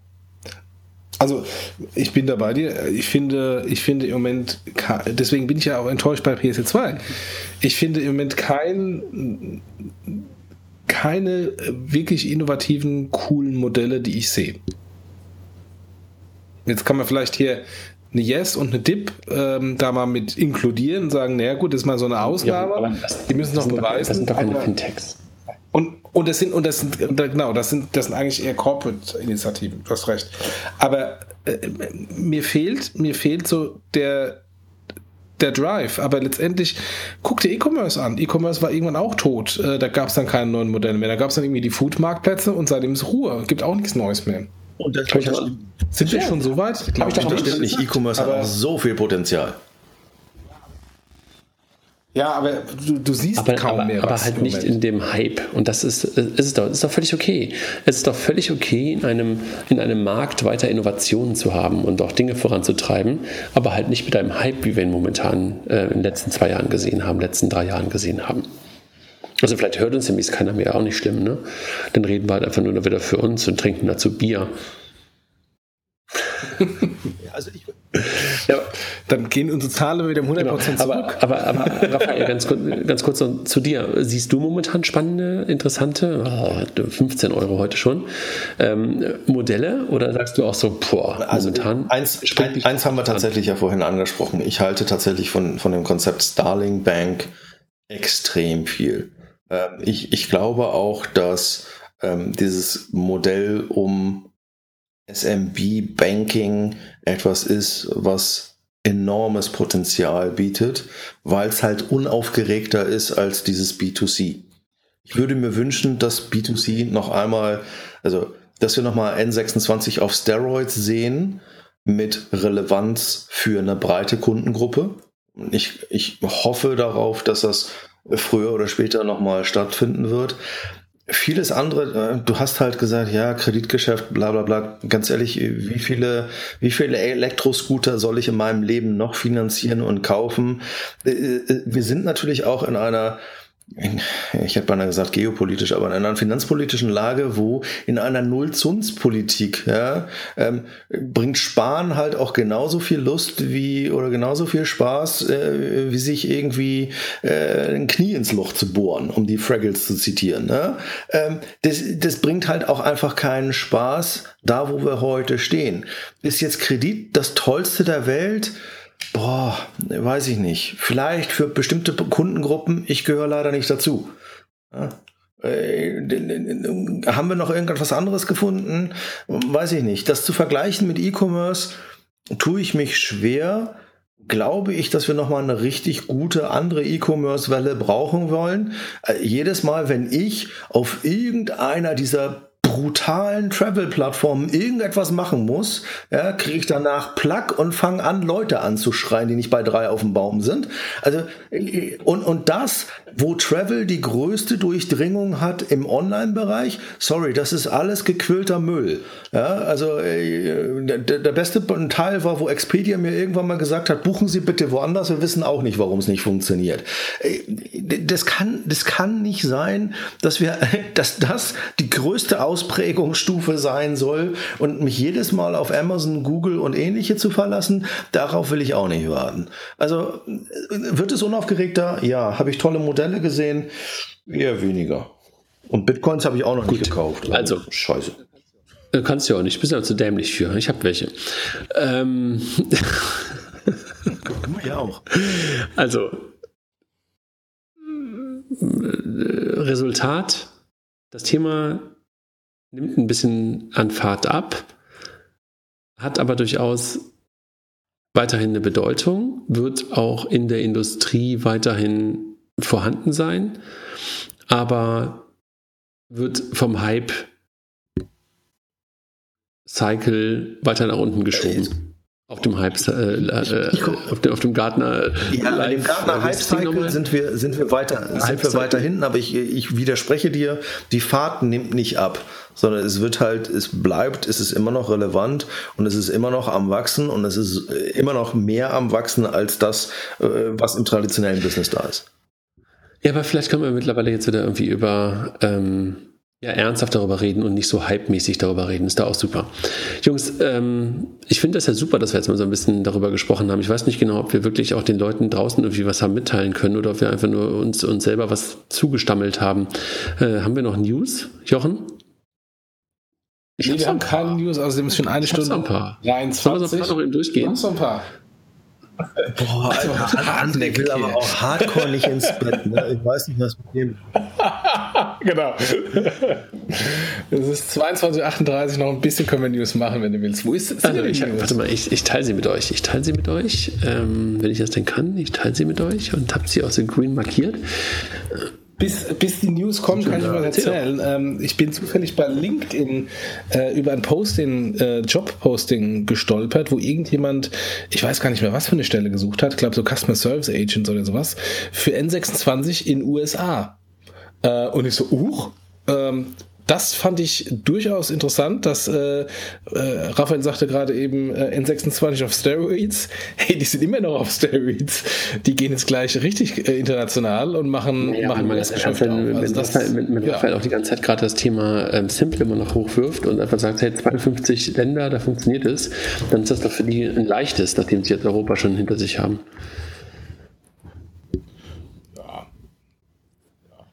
Hm, Raphael? dazu jetzt nicht. Andere, andere Regulierung. also, wo sind denn, ja, wo sind deine News? Also, ich habe einfach nur so ein paar ganz, ganz wenige Twitter-News. Ich, ich, lese momentan nicht ganz so viel. Und ähm, was ich aber nur gesehen habe, der Joachim Hunold hat letzte Woche, glaube ich, ähm, auf Twitter ähm, was, äh, was gepostet, dass in ähm, Westfalen ähm, in den nächsten äh, Wochen und Monaten, hä, das war der falsche, komisch, der falsche Link, ähm, ähm, ich glaube, die Hälfte der, der, der, der, der Sparkassen ähm, ja, nicht mehr vorhanden sein oder wegkonsolidiert wird, ja. Ja. Schon hart, ne? Dann habe ich noch eine News. Ähm, Feratum Bank, kennt ihr die? Ja. Ja. Ja. Gab es ja irgendwie auf IT-Finanzmagazin bei Joachim ähm, einen Artikel drüber, dass die mittlerweile schon 1,6 Millionen Kunden haben. 1,6. 1,6 Millionen Kunden und kommen jetzt mit der Mobile Banking App. Ich bin mir nicht sicher, was das für Kunden sind. Ähm, also ich habe ja auch gerade zum Thema 500.000 Quid-Kunden ähm, äh, vom Raphael gelernt, dass 500.000 Registrierungen ja nichts wert sind, wenn ich nicht über Maus, DAUS oder irgendwas rede. Ähm, also auch hier, was sind diese 1,6 Millionen Kunden wirklich? Ähm, äh, sind das aktive? Sind das einfach nur irgendwelche, keine Ahnung, irgendwann mal Registrierungen? Aber schon interessant, ne? dass also ein finnisches ähm, Fintech daherkommt, auch in Deutschland ähm, unterwegs ist. Haben die nicht sogar noch ein IPO gemacht in Deutschland? Die waren, die waren bei diesem ähm, ähm, Börsensegment für Early Stage ähm, IPOs dabei. So wie Naga? Im gleichen Segment, genau. Okay. Aber das haben die gemacht, ne? Die haben ein IPO in Deutschland gemacht oder haben sie den zurückgezogen bei Feratum? Keine Ahnung, also das äh, war irgendwie drei Jahre her, zwei Jahre her. Äh, egal, also spannend, äh, dass die jetzt auch mit der Mobile Banking App daherkommen äh, zum kostenlosen Girokonto. Also es ist jetzt nicht mehr nur Feratum war am Anfang halt Kreditgeschäft, jetzt mittlerweile auch Girokonto, echt interessant. Und ähm, wenn wir 500.000 ähm, Kunden bei der, bei der Number 26 sehen und da 1,6 Millionen. Wow, also und keine Ahnung, wo die alle herkommen. Dann Jochen, Finanzblock Award. Ja. Das Publikumsvoting hat begonnen. Ich wiederum ja, nicht voten, weil ich angeblich schon gewotet hatte. Also möglicherweise ist da ähm, von meinem letzten Jahr noch äh, irgendwo ein Cookie drin gewesen. Ich konnte jeweils nicht voten. Ich habe es noch gar nicht ausprobiert. Ich habe schon bei Twitter von anderen Finanzblogs äh, per persönliche Nachrichten. Ich habe die überall. Tu doch bitte ja, für mich. Ja, bekommen. Überall bekommen. Irgendwie auf Xing und LinkedIn von, ja, von, von irgendwelchen Leuten. Mach ich nicht. Mach, mach ich generell. Also, bin ich, ja, mach, mach, mach liebe, liebe, liebe Hörer, votet für uns. ähm, nee, also ja, äh, wir sind beim ähm, äh, Comdirect Finanzblog Award wieder äh, nominiert. Äh, ich glaube, wir haben sowieso keine Chance mit unserem Nischenthema äh, da beim Publikumsthema irgendwie einen Blumentopf Botte doch mal. Äh, Ich soll was machen? Voten? Warum? Botten. Botten. Botten. Es- ich glaube trotzdem nicht, dass wir eine, Chance haben. Äh, Wäre dann eher über die, über die Jury, da müssen wir mal gucken. Äh, Okay, bestechen. Ähm, dann unser ehemaliger Sponsor. unser ehemaliger Sponsor, vielen Dank. PayOne heißt jetzt offiziell anders, ne? Ja, ähm, BSP One, Sie haben, Sie haben, Sie haben es bei BS gelassen. Also Internationalisierung. Frederik macht das anders. Ja. Benimm dich um. Das kann nicht dein Ernst sein. Ja, aber die haben ja zwei Marketingleiter, die kriegen das schon hin. Boah, ey. Ja, Was nee, denn? Sowas nicht. Habt ihr eigentlich das, ähm, ähm, das äh. Kanzlerduell gesehen? Ja. War schon bitter, ne? Ach ja, wer auch immer diesen komischen hier, wie heißt dieses, dieses Valomat-Dings, ja?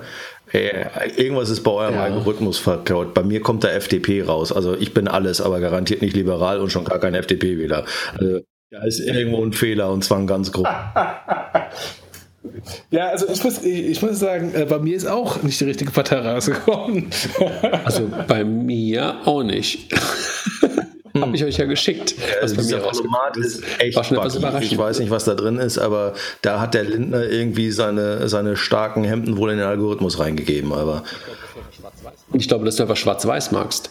Haben sich auch viele gewundert, dass am Montagabend in dem ähm, kleinen Parteienduell ähm, plötzlich jemand ähm, in bunt zu sehen war, den man sonst immer nur in schwarz-weiß sieht. es gab ein anderes Duell. Am Montag. ja, es gab. Egal. Also jetzt, jetzt plauscht ihr Ja. aber auch weiter mit mir. Dann gab es ähm, diese Woche ähm, das Announcement von ähm, der Umbenennung von DIP in VeryMe. Das heißt also ähm, das Joint Venture aus den... Ja, das hatten wir hat- schon. das hatten wir Der Name echt. ist auch nicht Entschuldigung, alles klar. Hat Raphael mit Kilian schon Gut, dann hatte noch ähm, Miriam, glaube ich, ähm, einen ganz schönen Artikel, wo bleibt die deutsche Konkurrenz für PayPal ne? Ähm, in der Welt. Mhm. Teilen wir möglicherweise nochmal. Und der Raphael hat ein bisschen was geschrieben zum Thema Voice. Ne? Jo. Richtig? Ja, hat er. Ja, und er hat die Woche äh, drüber gesprochen beim, äh, ähm, äh, beim Magen-Darm-Meetup.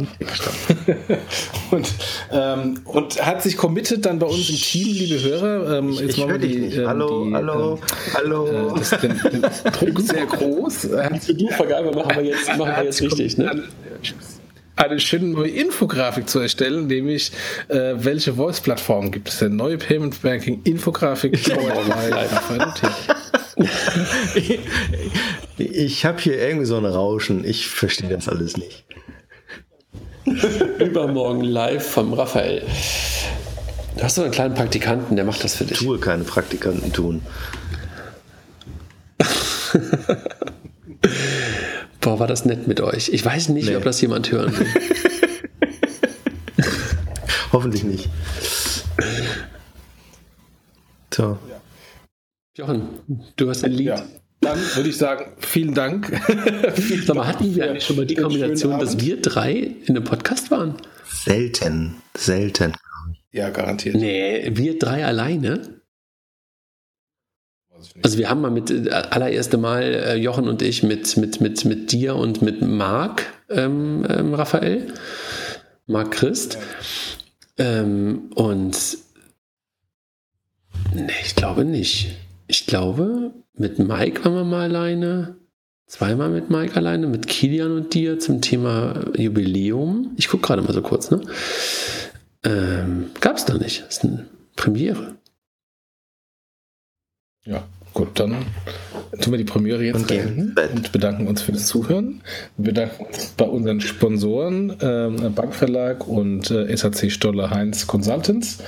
Und äh, ja, wünschen euch einen guten Tag, gute Nacht, guten Morgen, je nachdem, wann ihr das auch hört. Und äh, bis nächste Woche. Tschüss. Tschüss.